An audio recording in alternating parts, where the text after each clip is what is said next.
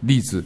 再来第三个，性侵女友女儿后暴毙，这发生在台湾一九九一九九九年的六月，有位嘉义的黄姓工人，他跟一个寡妇同居，跟寡妇同居不打紧呢，他还跟寡妇的女儿借新台币两万块，然后 A 在旅旅馆里面呢要拿这两万块，拿了两万块以后呢，看他寡妇的女儿很漂亮，当场给他性侵得逞。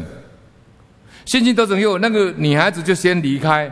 她隔没多久到厕所去沐浴，沐浴完又躺在浴缸上死掉。死掉以后呢，警察到现场，口角流血，脖子有勒痕，她就死掉了。这个叫做什么呢？这个是在啊老祖宗里面跟我们讲，寡妇所致呢，神鬼亲近。